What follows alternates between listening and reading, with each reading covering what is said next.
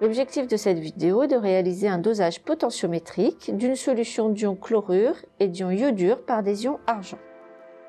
La potentiométrie consiste à mesurer une différence de potentiel entre deux électrodes.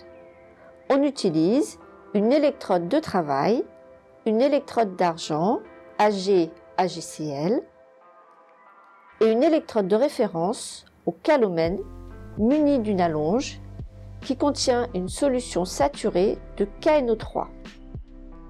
L'allonge est nécessaire car l'électrode au calomel contient des ions chlorure et ceux-ci peuvent réagir avec les ions argent en excès lors du dosage. Cela risque d'obstruer la partie poreuse de l'électrode. Ces deux électrodes sont reliées à un millivoltmètre. On va commencer par réaliser des tests de précipitation pour identifier lequel des halogénures va précipiter en premier. On a ici trois tubes à essai qui contiennent chacun une solution d'halogénure, une solution de KI, une solution de KCl et un mélange KI plus KCl.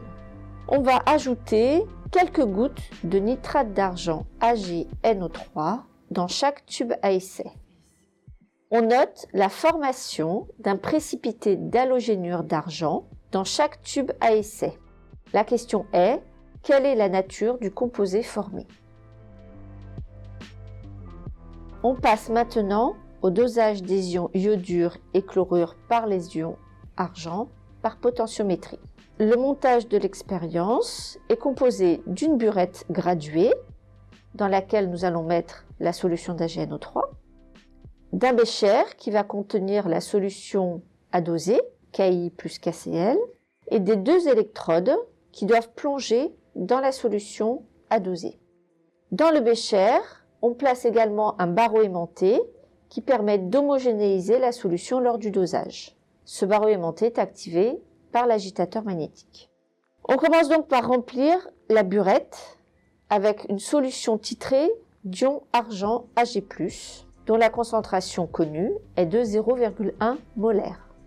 On ajuste le niveau de la solution AgNO3 au zéro de la burette. On prélève 40 ml d'une solution contenant KI plus KCl à l'aide d'une pipette jaugée. Donc pour ce faire, on utilise une pipette jaugée de 20 ml. Donc on prélèvera deux fois un volume de 20 ml Attention à ce que le volume prélevé soit bien placé entre les deux traits de jauge, celui du haut et celui du bas.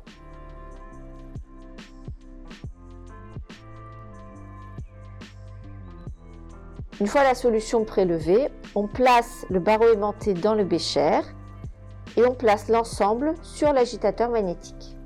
On va positionner les électrodes de travail et de référence dans le bécher en veillant surtout à ce qu'elle ne touche pas le barreau aimanté. On allume l'agitateur magnétique de manière à homogénéiser la solution. On note la valeur du potentiel de la solution.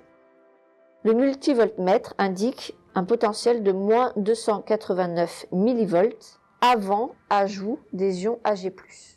On ajoute maintenant la solution d'AgNO3 tous les millilitres.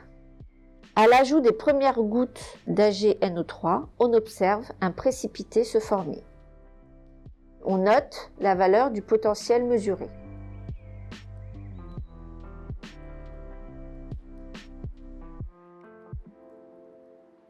À partir de 9 ml, on fait des ajouts tous les 0,5 ml et on note le potentiel mesuré. Attention à laisser le potentiel lu sur le multivoltmètre se stabiliser avant de noter la valeur. À partir de 11 ml, on reprend des ajouts tous les 1 ml et ce jusqu'à 19 ml. À ce moment-là, on réalise des ajouts tous les 0,5 ml jusqu'à 22 ml. On termine le dosage en allant jusqu'à 25 ml par ajout de 1 ml. On note toutes les valeurs de potentiel lues sur le multivoltmètre correspondant à chacun des ajouts. Au fur et à mesure du dosage, on observe que la quantité de précipité dans le bécher augmente et vers la fin du dosage, on observe le dépôt du précipité au fond du bécher. Une fois les données obtenues, on va tracer sur du papier millimétré la courbe de dosage. On va placer sur l'axe des ordonnées le potentiel en millivolts et sur l'axe des abscisses le volume en millilitres. On ajuste l'échelle de chacun des axes en fonction des valeurs mesurées. À la fin, on obtient cette courbe de dosage avec les deux sauts correspondant aux deux précipités. À partir de ces données, on peut réaliser l'analyse théorique du dosage des halogénures d'argent.